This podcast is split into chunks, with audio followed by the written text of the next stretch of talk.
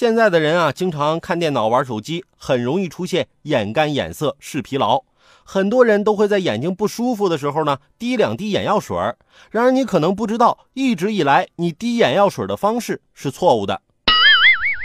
很多人习惯将眼药水滴在眼睛中间，也就是眼球上，这样的操作是不对的。药液刺激角膜后，眨眼次数增多，使药液外流而降低疗效。同时，药物直接接触角膜，也会给角膜带来更多的药物性损伤。正确的方法应该是把头轻轻后仰，眼睛向头顶方向看。食指将下眼皮向下拉，露出结膜囊，在眼睛上方一到两厘米的地方，将眼药水滴到结膜囊内。好了，今天的午后加点料，我们先聊到这儿。有更多新鲜事儿和段子，如果想和我分享，欢迎添加关注我的新浪微博八八九海鹏，或者在蜻蜓 FM 上搜索关注“评论来了”，让我们一起为你的午后加点料。明天见。